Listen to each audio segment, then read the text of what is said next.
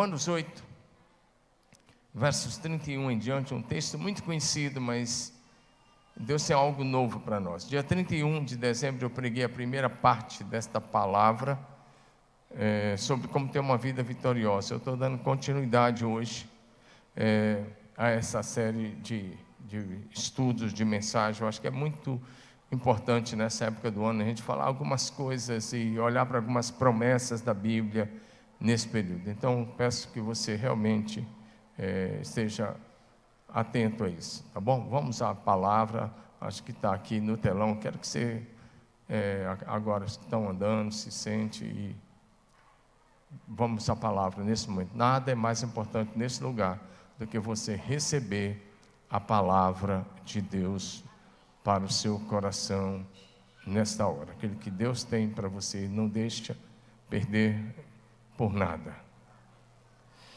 Romanos 8, 31 em diante. Eu estou lendo na versão, nova versão NVT. E na NVT está escrito assim: que podemos dizer diante de todas, diante de coisas tão maravilhosas?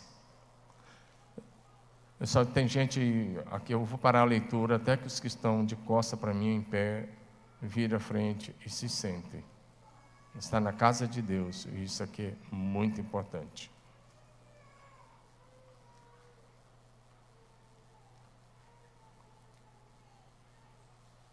Vou começar de novo.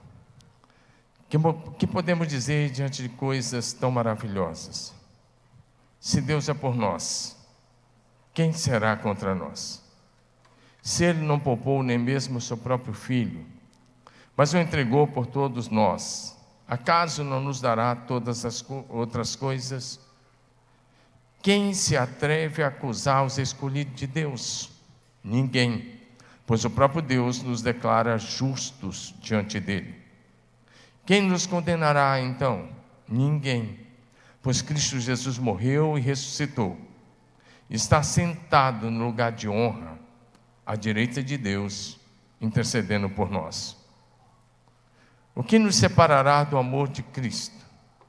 Serão as aflições ou calamidades, perseguições ou fome, miséria, perigo ou ameaças de morte? como diz as Escrituras. Por causa de ti, enfrentamos a morte todos os dias. Somos como ovelhas levadas para o matadouro.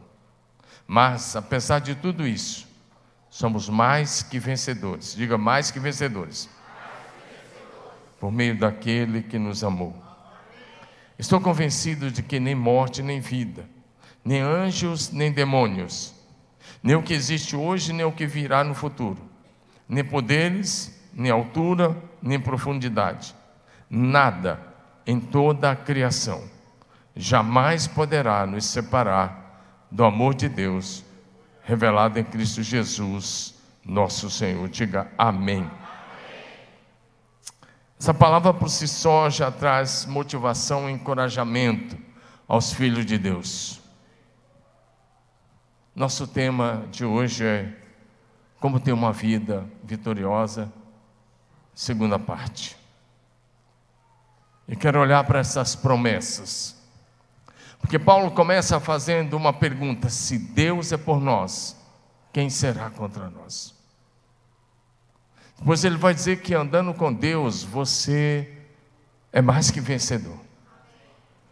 Essa é uma palavra para você pegar nesse mês, porque ela pode pautar a sua vida durante todo esse ano. Por isso a sua atenção é tão importante. A vontade de Deus, o nosso Pai Celeste, é que nós e os seus filhos andemos em vitória e sejamos mais que vencedores em todas as áreas da nossa vida. Isso significa triunfar sempre pela autoridade do nome de Jesus. A Bíblia afirma que se Deus estiver do nosso lado, trabalhando em nosso favor, ninguém pode ser contra nós. Ou seja, você e Deus juntos tornam-se invencíveis. Será que você pode levantar sua mão e dizer: Eu e Deus somos invencíveis? Agora fala com o seu vizinho: Você e Deus são invencíveis. O Senhor Jesus garante a sua presença santa conosco todos os dias de nossa vida. Mateus 28, 20, ele diz: Estou com vocês todos os dias, até o fim da história, até o fim dos tempos. E a presença de Cristo, através do poder do Espírito Santo, nos capacita para pregar o Evangelho do Reino em todos os lugares e andar em vitória sobre a nossa própria carne, sobre as tendências deste mundo corrompido e perverso, sobre o pecado e sobre todas as tentações do maligno. Dá um amém aí no seu lugar. Primeira pergunta, você não precisa responder. Você tem uma visão vitoriosa do seu próprio futuro?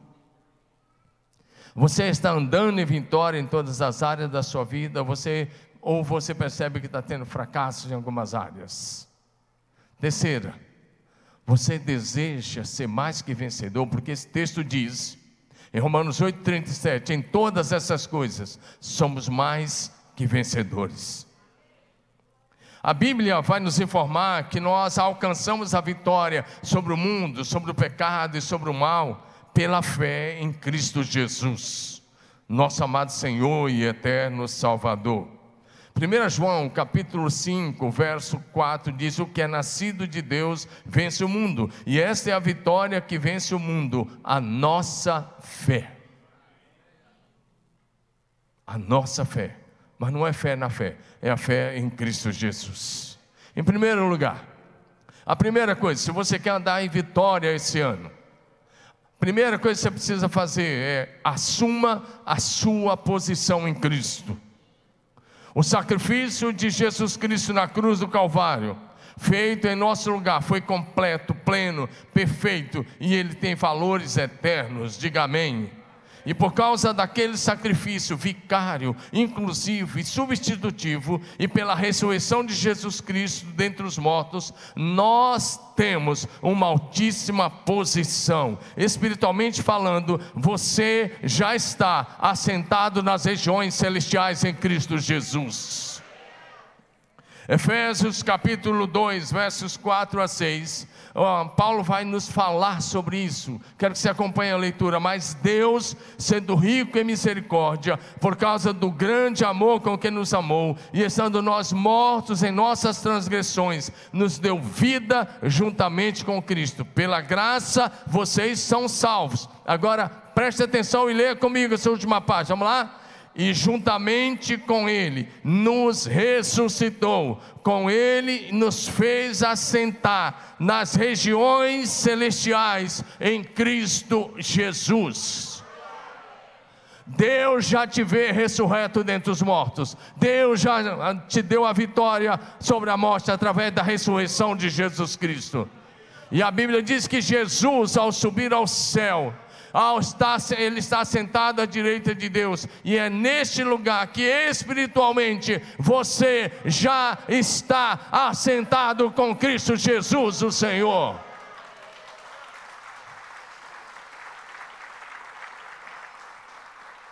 E isso significa estar acima de todos os poderes satânicos, acima de todo o mal, acima de todas as coisas em Cristo Jesus porque Jesus é o nome sobre todo nome, no céu, na terra e debaixo da terra. Dá um glória a Deus aí. Por isso que o Apocalipse, Jesus disse: O vencedor vou dar o direito que se sente comigo no meu trono, assim como eu venci e me assentei com meu Pai no seu trono. E Jesus já olha para você como vencedor. Sacode seu vizinho assim e fala: Jesus já olha para você como vencedor. Diga aleluia ou seja, como filhos de Deus, como filho de Deus, a nossa posição é assentada nas regiões celestes em Cristo, acima de todo principado, potestade, acima de todas as forças espirituais malignas e acima de todos os nomes das regiões celestiais em Cristo Jesus, nosso Senhor. Ao entregar sua vida a Jesus, você recebeu o direito de ser chamado filho de Deus. Leva a mão pela fé. Eu estou eh, recapitulando esse ponto porque todo mundo sabe disso, que você, ao entregar sua vida a Jesus, você é filho de Deus. Então diga isso pela fé. Diga, em Cristo Jesus. Eu sou um filho muito amado de Deus o meu Pai que está no céu. Amém? Não parece, mas isso é muito importante, porque às vezes o diabo começa a enganar você, te, colocar tristeza no seu coração, colocar dúvidas na sua mente, e começa a dizer você que você não é filho, que você está aí sozinho, abandonado, e isso é mentira do diabo. Você é um filho muito amado do coração de Deus, o nosso Pai. Você é uma filha muito amada do coração de Deus, nosso Pai que está no céu. Diga aleluia. João 1,12 diz: Mas a todos quantos o receberam, deu-lhes um poder de serem feitos filhos de Deus, a saber, os que creem no seu nome. Sabe, querido, às vezes algumas pessoas acabam tomando decisões trágicas, porque não, não tomam posse do perdão de Deus e não assumem a sua posição em Cristo. Mas isso não vai acontecer com você em nome de Jesus. Dá um amém aí.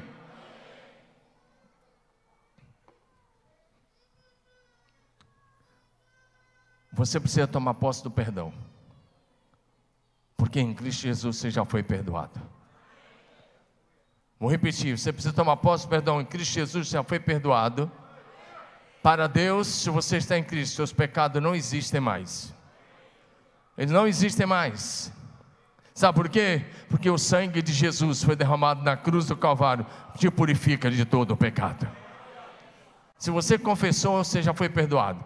Pecado confessado com arrependimento sincero e honesto é pecado perdoado. 1 João 1, versículo 7. Se andarmos na luz, como Ele na luz está, mantemos comunhão uns com os outros. Vocês comigo, vão lá? E o sangue de Jesus, seu Filho, nos purifica de todo pecado. Será que você pode levantar sua mão e agradecer a Deus? Porque o sangue de Jesus, não foi pelos seus atos religiosos, foi pelo sangue de Jesus derramado na cruz do Calvário. Você foi perdoado, justificado e está sendo santificado. Aleluia!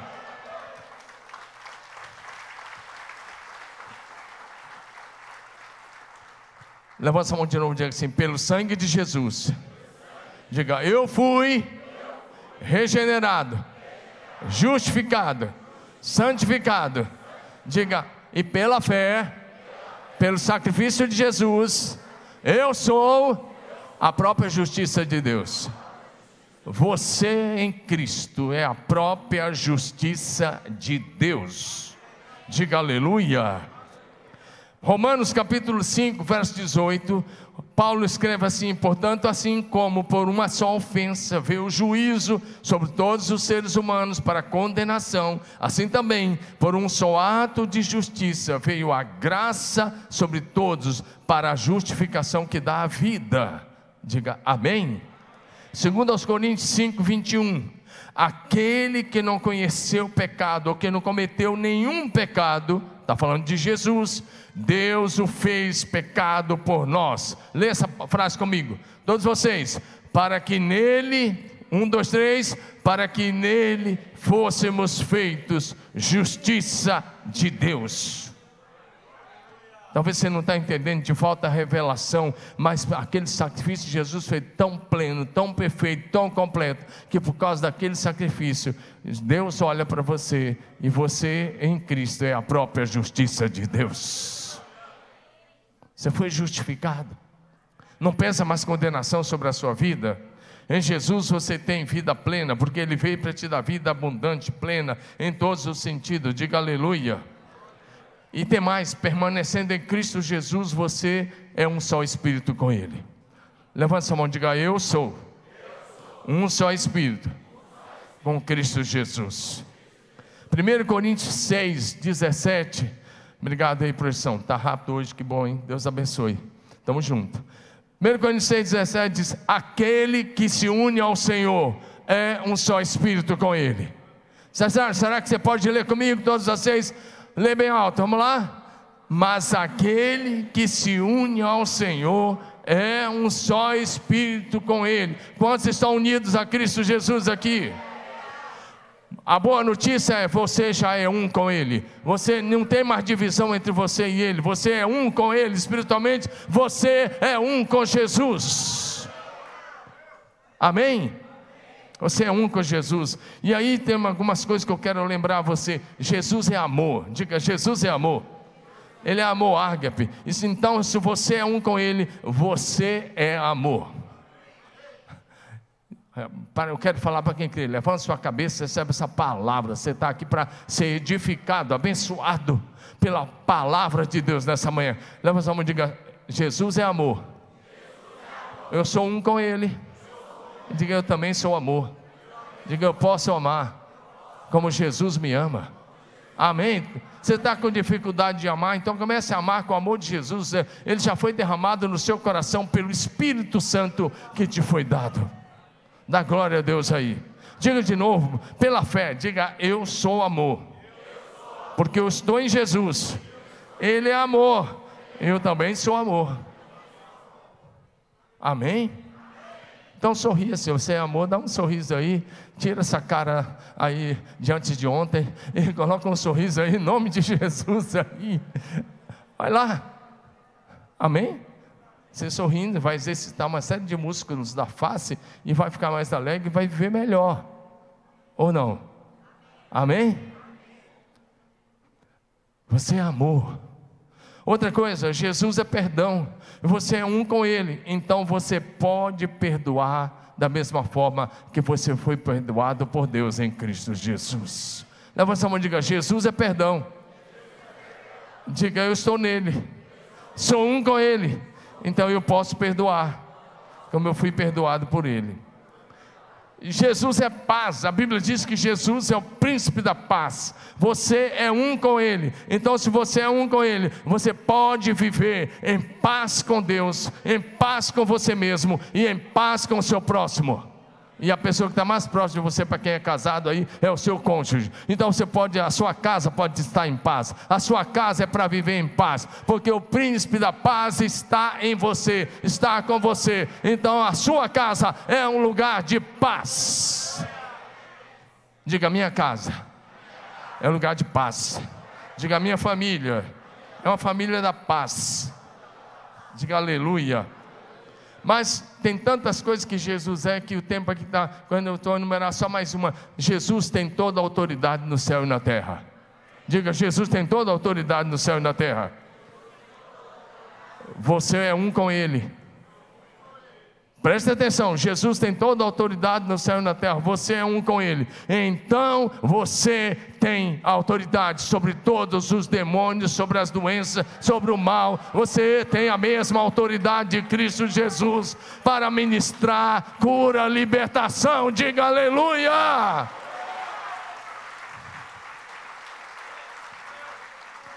Se você é um com Ele, a autoridade de Jesus está em você.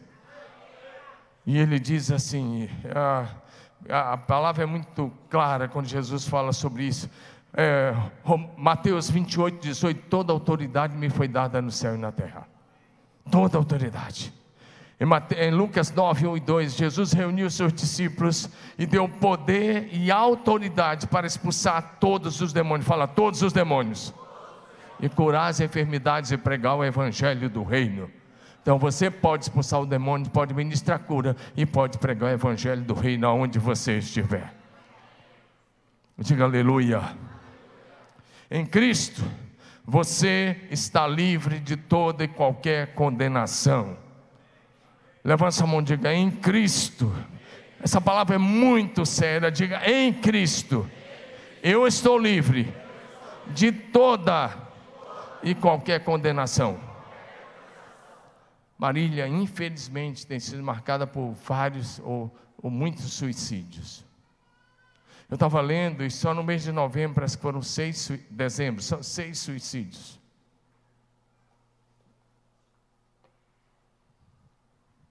Eu vi algumas pessoas que eu conhecia, eu vi gente que eu conhecia, que suicidou nesse final de ano. Eu fui em alguns velórios. E eu fui em velórios de cristãos que suicidaram.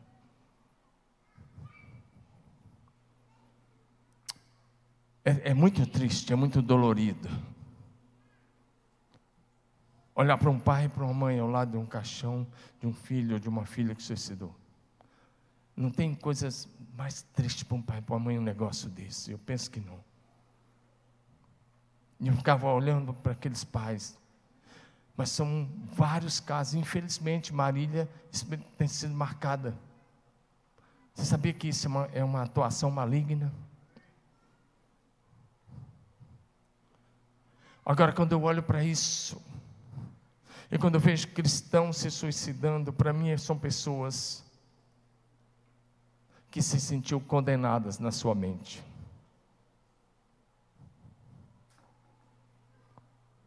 Só que não é primeira vez, eu já vi pastores, já vi líderes, já vi membros da igreja, já vi gente. E até foi espalhado um conceito católico de que cristianismo católico, quem se suicida vai para o inferno, isso vem, vem de uma tradição católica. A Bíblia não diz nada claro sobre isso. O certo é que psicologicamente falando, as pessoas chegam, a pessoa chega num ponto que ela acaba partindo por uma tragédia como essa. É uma tragédia. É triste demais, é dolorido demais. Mas uma das coisas, dentre as tantas coisas que se pode pensar, para mim, são pessoas que estão se autocondenando. Que não conseguiram tomar posse do perdão de Deus. Lá atrás, há muitos anos atrás, eu li um livro. Um livro muito bom. Chamado Cura para Traumas Emocionais e Cerebrais. De um psiquiatra inglês.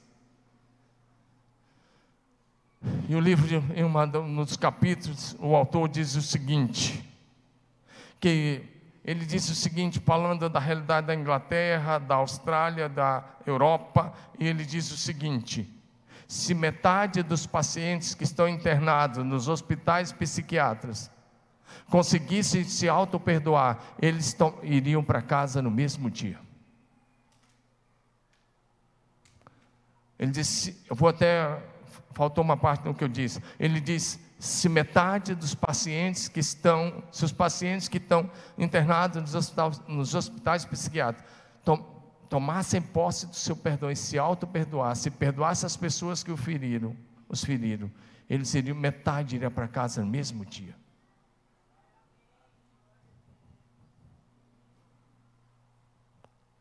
Porque às vezes Deus te perdoou, mas você não se perdoa. Alguém te feriu e você não perdoa. Vezes o trauma é grande demais para você.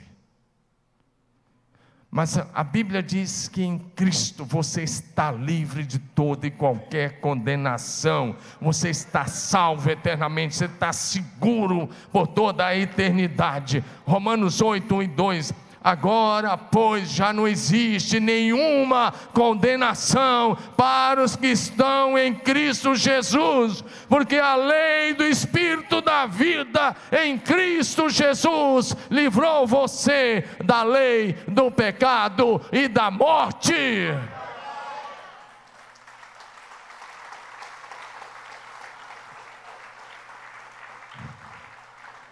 Fala para o seu vizinho, Toma posse do teu perdão. Para de carregar esses traumas na sua mente. Fala para ele.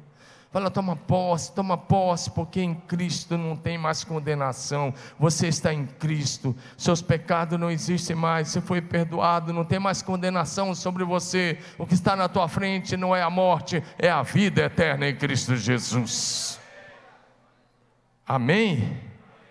E em Cristo Jesus, acreditando você ou não, todas as coisas cooperam para o teu bem. Todas as coisas cooperam juntamente para o teu bem, para o teu crescimento, para o teu amadurecimento, mesmo que você não entenda. Romanos 8, 28. Sabemos que todas as coisas, diga todas as coisas, cooperam para o meu bem. Sabemos que todas as coisas cooperam para o bem daqueles que amam a Deus. Quantos aqui amam ao Senhor Deus? Todas as coisas cooperam, diz a outra versão, juntamente para o bem daqueles que amam a Deus. Inclusive as coisas que você não entende. Inclusive as provações, as circunstâncias difíceis, inclusive os problemas, às vezes os apertos, as dificuldades, todas as coisas cooperam para o bem daqueles que amam a Deus, daqueles que são chamados segundo o seu propósito. Diga aleluia. Em Cristo Jesus, meu irmão, você está salvo, estabelecido, ungido e selado pelo Espírito Santo, e através do poder do Espírito, você tem a garantia da vida eterna com Cristo Jesus.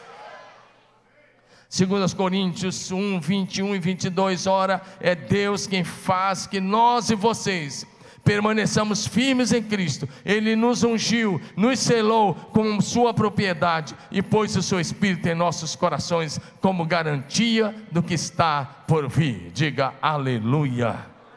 Em Cristo você tem a vida eterna, irmão. Em Cristo você está seguro. Em Cristo você está protegido. O diabo não pode tirar você das mãos de Deus, o nosso Pai. João, 8, João 10, 28, Jesus diz: Dou-lhes a vida eterna, jamais perecerão, ninguém as arrebatará da minha mão. Então assuma a sua real posição em Cristo, que você em Cristo está salvo, lavado, justificado, redimido, santificado, selado com o Espírito Santo e com a vida eterna garantida. Dá um glória a Deus aí. Essa é a sua posição. Segundo lugar, eu vou bem rápido. Tenha um estilo de vida santo. Leia isso, vamos lá?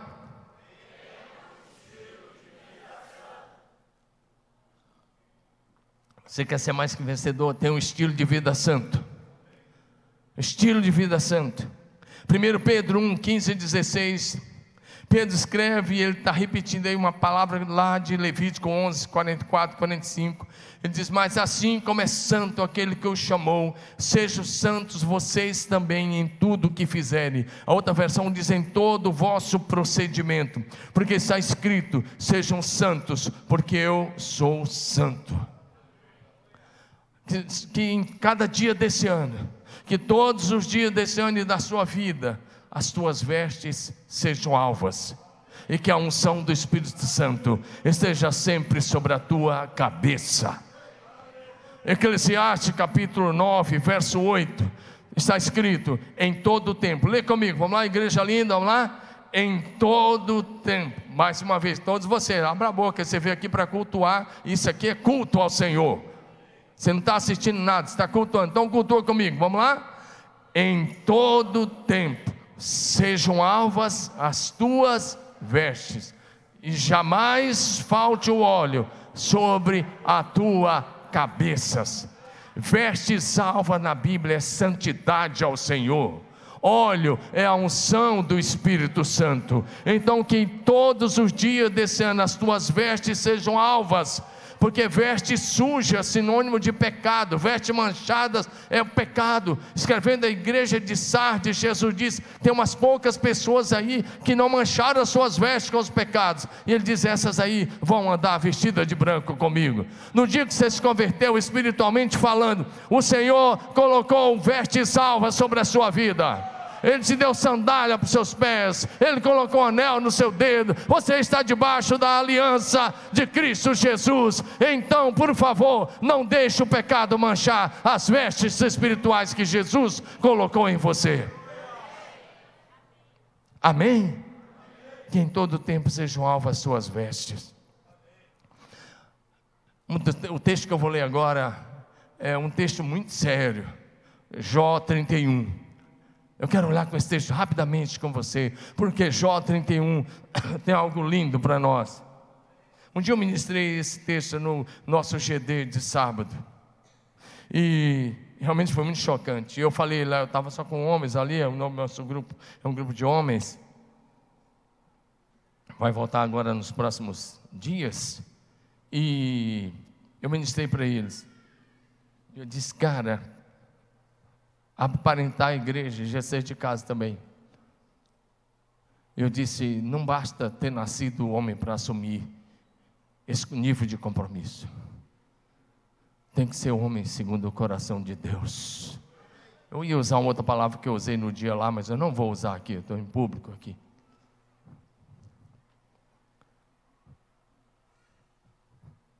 Porque ter nascido homem foi destino, ser homem de Deus é uma escolha e uma decisão. Vamos melhorar isso, diga, levanta os, os homens aí, levanta a mão, diga, ter nascido homem? A mão levantada, diga, ter nascido homem? Foi destino. Ser homem santo. Ser homem santo. Segundo o coração de Deus, é uma escolha. É uma decisão para o resto da vida. Diga aleluia.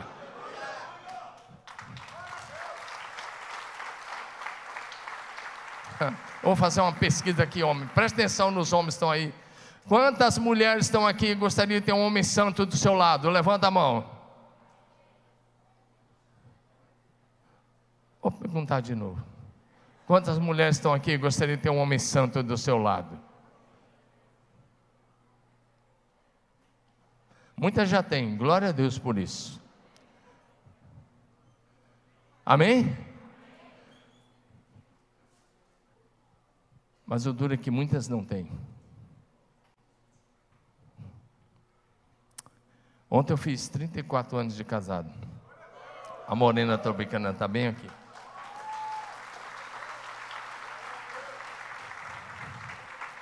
E às vezes a pessoa pergunta para mim: e aí, como é que está a Rosângela? Aí eu dou uma resposta bem legal. falo, rapaz, desde que ela se casou comigo, a vida dela só melhorou.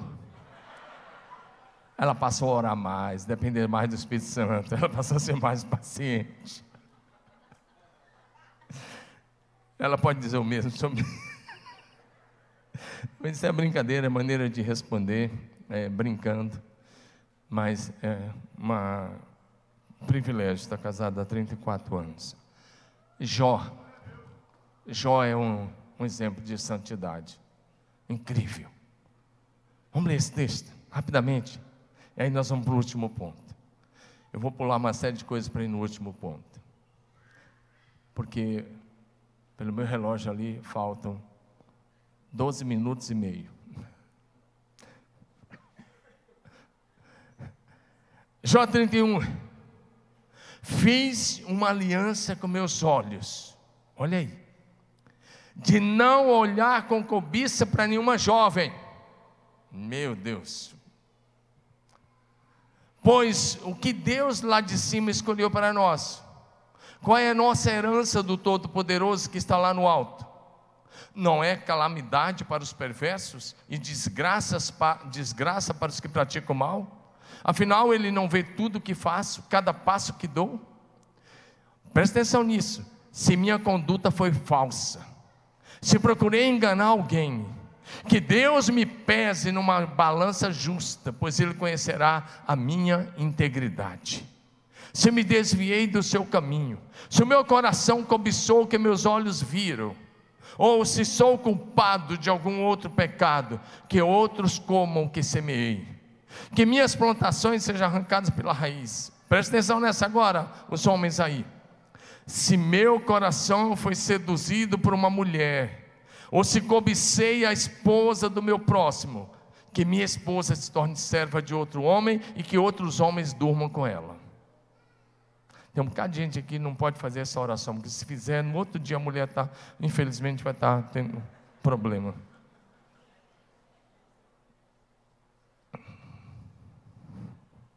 Vou repetir: se meu coração foi seduzido por uma mulher, ou se cobicei a esposa do meu próximo, que minha esposa se torne, aí na verdade era amante de outro homem, e que outros durmam com ela. Pois a cobiça é um pecado vergonhoso, um crime que merece castigo. É fogo que tudo consome, consome levando à destruição, capaz de destruir tudo que tenho. Então quero me dirigir aos homens mais uma vez e às mulheres, e os jovens estão aqui. Jó começa dizendo: Eu fiz uma aliança com meus olhos. E ele, o nível de santidade que ele assume é jamais colocar os meus olhos como cobiça em outra mulher que não seja minha esposa. Jamais olhar para uma jovem e dizer: Eu vou trocar de esposa. Faça uma aliança de santidade com seus olhos. De não olhar com cobiça para o cônjuge do seu próximo. E aí eu estou falando para esse marido e mulher. Talvez é a mulher que olha e fala, aquele é o cara que eu devia ter do meu lado. E o homem olha e fala, aquela é a mulher. Não cobice a esposa do seu próximo, porque primeiro está quebrando o décimo mandamento, me diz: não cobiçarás. Não cobice as coisas, lá quando o mandamento é dado, falando não cobiçar nem o jumento. Ele não era tudo, e um dos animais mais simples é o jumentinho. Ele diz: não cobice nem o jumento. Seja íntegro, seja reto, ande em santidade, ande no temor do Senhor, se desvie do mal. Hoje, um dos problemas que estamos enfrentando é que boa parte dos cristãos conhece Jesus apenas intelectualmente. Às vezes você vai conversar com alguém, a pessoa conhece bastante do Novo Testamento, bastante das histórias, mas isso é só um conhecimento intelectual. Isso não muda nada. Mas que nesse ano você conheça Jesus de com Ele caminhar. Que os teus olhos contemplem a glória do Senhor que você ande com Deus na comunhão mais profunda, desfrutando de intimidade com o Espírito Santo, mas que você ande num nível de santidade jamais visto. Salmo 101, versículo 3, Davi falou de um compromisso dele, que essa geração de cristãos está cometendo muito esse pecado. Eu quero que você preste atenção nisso. Davi diz: Não porei coisa impura diante dos meus olhos não porei coisa impura diante dos meus olhos. E aí vem Jesus, em Mateus 6, 22, ele diz que os olhos são a lâmpada do corpo. Se os teus olhos forem bons, teu corpo será cheio de luz. Se os teus olhos forem maus, todo o teu corpo estará em trevas. Portanto, se a luz que existe de você for em trevas, com grandes trevas serão. Pergunta assim: seus olhos são bons?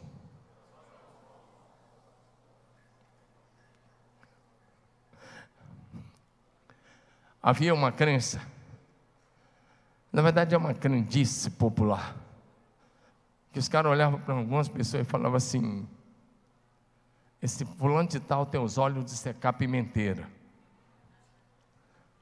Os caras têm os olhos tão mal que olhavam para pimenteira, de tarde o pé de pimenta murcha. Isso é crendice popular. Mas as pessoas falavam, você já deve ter visto isso. Mas o que Jesus está dizendo é: como é que você se vê? Como é que você se enxerga? Como é que você olha para as outras pessoas?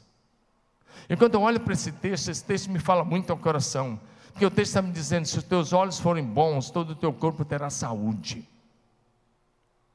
Se você colocar as lentes de Jesus, começar a se auto-enxergar com as lentes de Jesus, você vai desfrutar de saúde física, emocional, uma saúde emocional, psicológica equilibrada. Mas você vai também desfrutar de saúde espiritual. O problema é que nós estamos olhando para os outros com os olhos humanos que julgam com, com muita facilidade. Por isso, em 2 Coríntios 5,16, Paulo escreve: Assim daqui por diante a ninguém conheçamos segundo a carne. Ele está dizendo: não olhe para as pessoas com os olhos carnais, mas olhe com os olhos de Jesus. Então, para você ter um ano abençoado, uma das coisas é a maneira como você olha os outros. Porque se a gente olhar com os olhos carnais, nós vamos facilmente julgar, nós vamos fazer juízos, nós vamos desejar coisas ruins. Talvez não querer viver o que eu chamo de evangelho de Jonas, juízo para os outros e misericórdia para nós. Mas o texto que lemos em Romanos diz assim, também outra coisa que eu quero ir para frente, diz: não permita que as circunstâncias difíceis, que os problemas, que porventura você venha enfrentar, que as dificuldades, tentações e provações te separem do amor de Deus. Como nós lemos, todas as coisas cooperam para o teu bem. E Paulo faz uma pergunta no texto que lemos: que nos separará do amor de Cristo? E ele diz: serão aflições, calamidades, perseguições, fome, miséria, perigo, ameaça de morte. E ele continua, ele diz: Mas apesar de tudo isso, somos mais que vencedores por meio daquele que nos amou. E ele diz: Eu estou convencido que nem a morte, nem vida, nem anjo, nem demônios, nem o que existe hoje, nem o que virá no futuro, nem poderes, nem altura, nem profundidade, profundidade, nada em toda a criação jamais poderá nos separar do amor de Deus revelado em Cristo Jesus, nosso Senhor.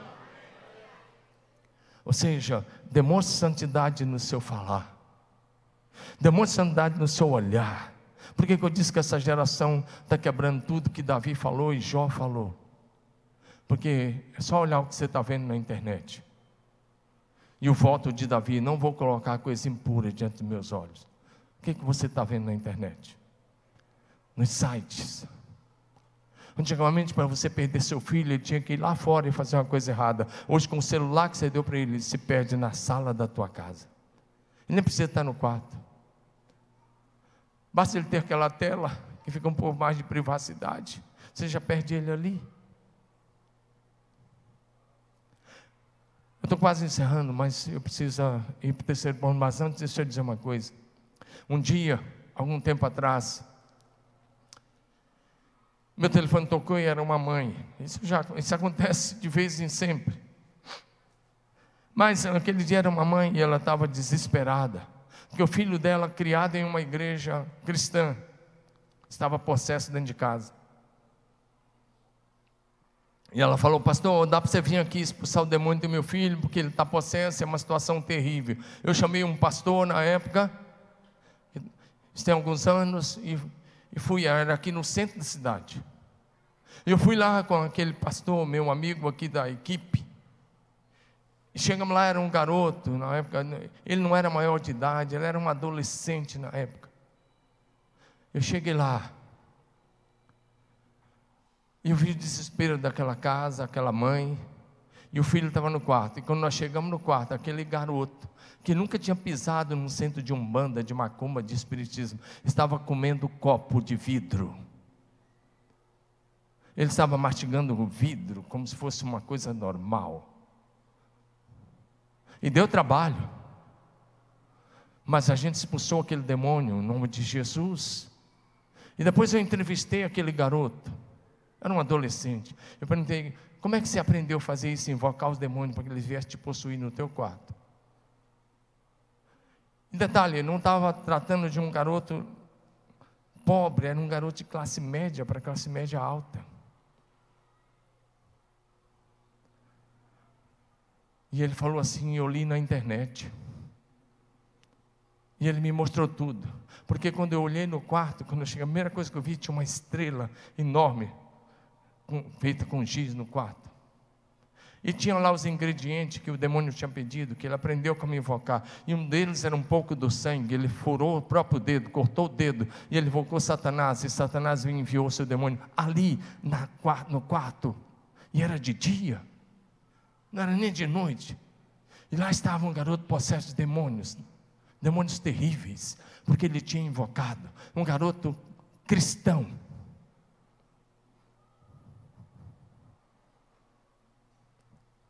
Então hoje seu filho pode ter acesso a tudo pela internet. Então, então senhores pais, toma bastante cuidado.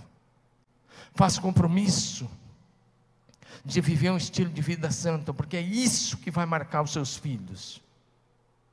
É isso que os seus filhos vão ver e vai chamar a atenção. É o teu estilo de vida santo.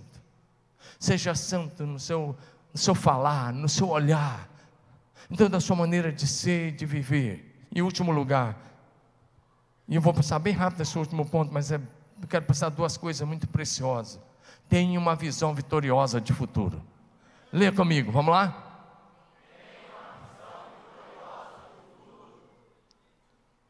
Tenha uma visão vitoriosa sobre o seu futuro.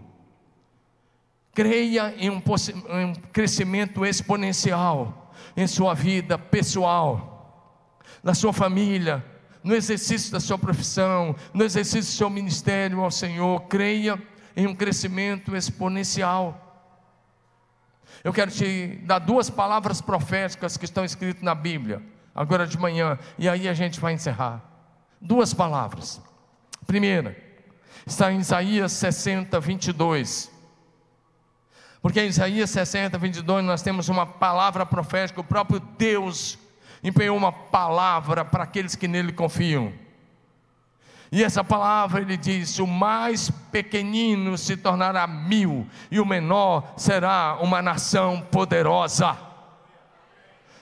Eu quero que você receba essa palavra no teu espírito agora de manhã. O mais, o menor líder dessa igreja precisa se multiplicar em mil. De novo, o menor membro dessa igreja se multiplicará em mil. Porque essa é uma palavra infalível de Deus. Ele disse: O mais pequenino se tornará mil, o menor será uma nação poderosa. Eu sou o Senhor, na hora certa farei que isso aconteça depressa.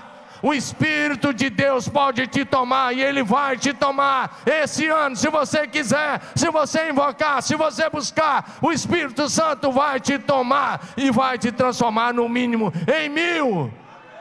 Quem crê, dá um glória a Jesus, aplauda ao Cordeiro.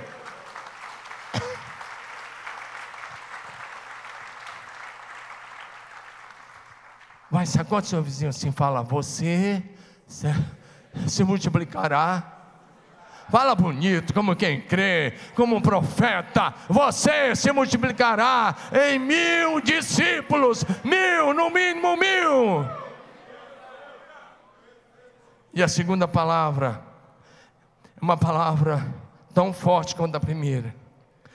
Presta atenção, Zacarias capítulo 12, verso 8. Porque esse texto fala que a vontade de Deus é que você seja como Davi. Olha o que esse texto, naquele dia, você deixa o texto tá, depois aí. Naquele dia o Senhor defenderá os habitantes de Jerusalém. Agora presta atenção: o mais fraco entre eles será como o rei Davi. Meu Deus, toma posse a palavra no teu espírito. Sacode teu vizinho e diz: o mais fraco dessa igreja será como o rei Davi.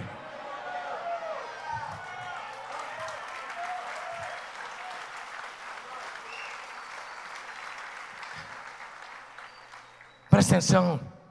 Você conhece, eu só repetir um pouquinho aqui para a gente orar.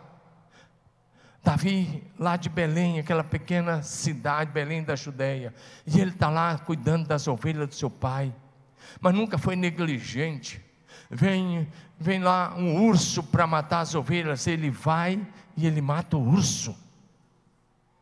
Vem um leão, e olha, se você já assistiu algum documentário, você sabe como é que o leão, quando ele pega uma presa, vem o leão para pegar uma ovelha, e Davi vai lá e ele mata um leão.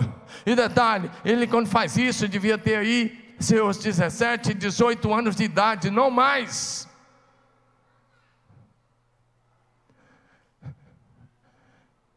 Ah, em 2015, eu fui numa das viagens missionárias para a África e fomos a Botsuana. Fiquei uns 15 dias por lá. E nós fomos num safari lá, ficamos dois dias num safari. Ah, bem que tem lá em Botsuana, muito legal, a uns 500 quilômetros da capital. Nós fomos com o nosso missionário que estava lá na época. E a gente vê muitos animais, vai vendo, vai vendo, girafa que não acaba mais, impala que não acaba mais, vai vendo aquelas coisas lá, as, uma série de coisas, rinoceronte, e, e vai, elefante, búfalo, crocodilo né, quando está no barco, mas na hora que nós estávamos no safari, no segundo dia que a gente viu as leoas, nós nem vimos leão, a adrenalina, meu amigo, passa do cabelo, só de você ver, de verdade, passa. Eu sei porque foi assim comigo, a adrenalina passou do cabelo, só de olhar. É que está lá em cima. É legal, mas você não vê a hora de sair dali. e no jipe. Agora, imagina um leão forte, vem e pega uma ovelha. E Davi tem um cajado na mão, e ele vai e ele. E o texto ainda diz que ele pegou pela barba e matou o leão.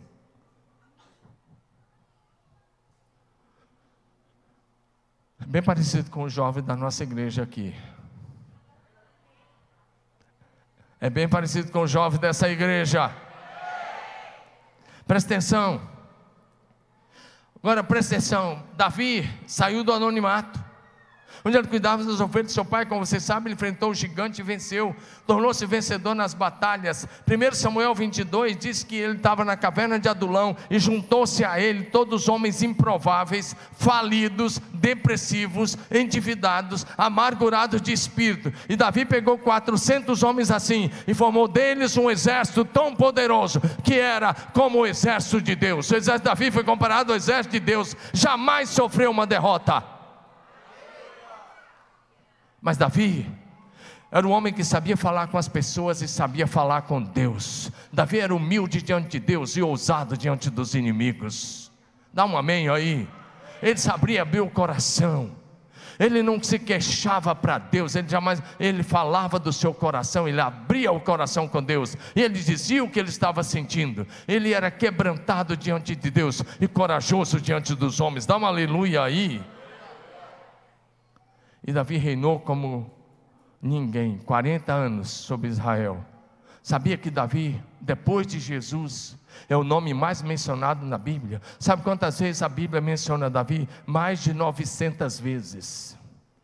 Imagina um homem que é mencionado na Bíblia mais de 900 vezes. Você vai falar, mas ele caiu. E eu digo, sim, caiu mas levantou-se e tornou-se um homem segundo o coração de Deus, adorador, apaixonado, extravagante, por excelência. O homem que era rei tira as suas vestes reais e vai dançando no meio da rua. Um homem apaixonado por Deus, um homem que amava a casa de Deus. Ele chega a dizer que mais valia um dia na casa de Deus do que mil dias em outros lugares. Ele diz: Eu amo a tua casa, o lugar onde a tua glória habita.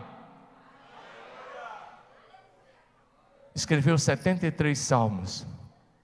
E como eu disse, a Bíblia menciona ele mais de 900 vezes. E aí vem Zacarias e fala de um tempo do futuro, que é esse tempo. O mais fraco entre os filhos de Deus será como o rei Davi. Meu Deus, eu fico pensando no que seria dessa igreja se os homens dessa igreja fossem adoradores como Davi.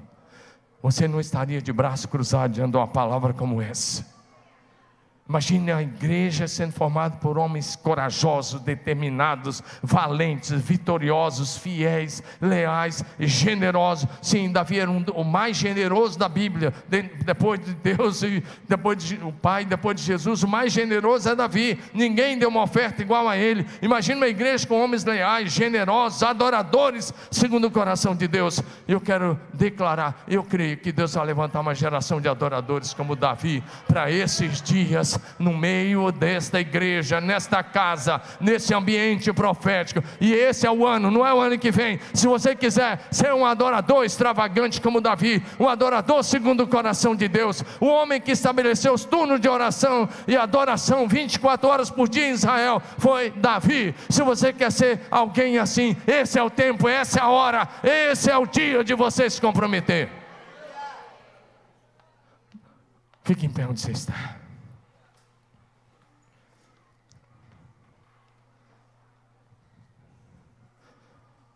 A vontade de Deus é conduzir você de glória em glória. Davi nunca perdeu uma batalha lá fora, ele foi mais que vencedor. E a palavra de Deus diz: o mais fraco vai ser como Davi. Eu gostaria que você recebesse essa palavra. Tire a amargura do seu espírito, tire a tristeza do seu espírito, mande a frieza embora. E declara: o mais fraco desta igreja será como o rei Davi,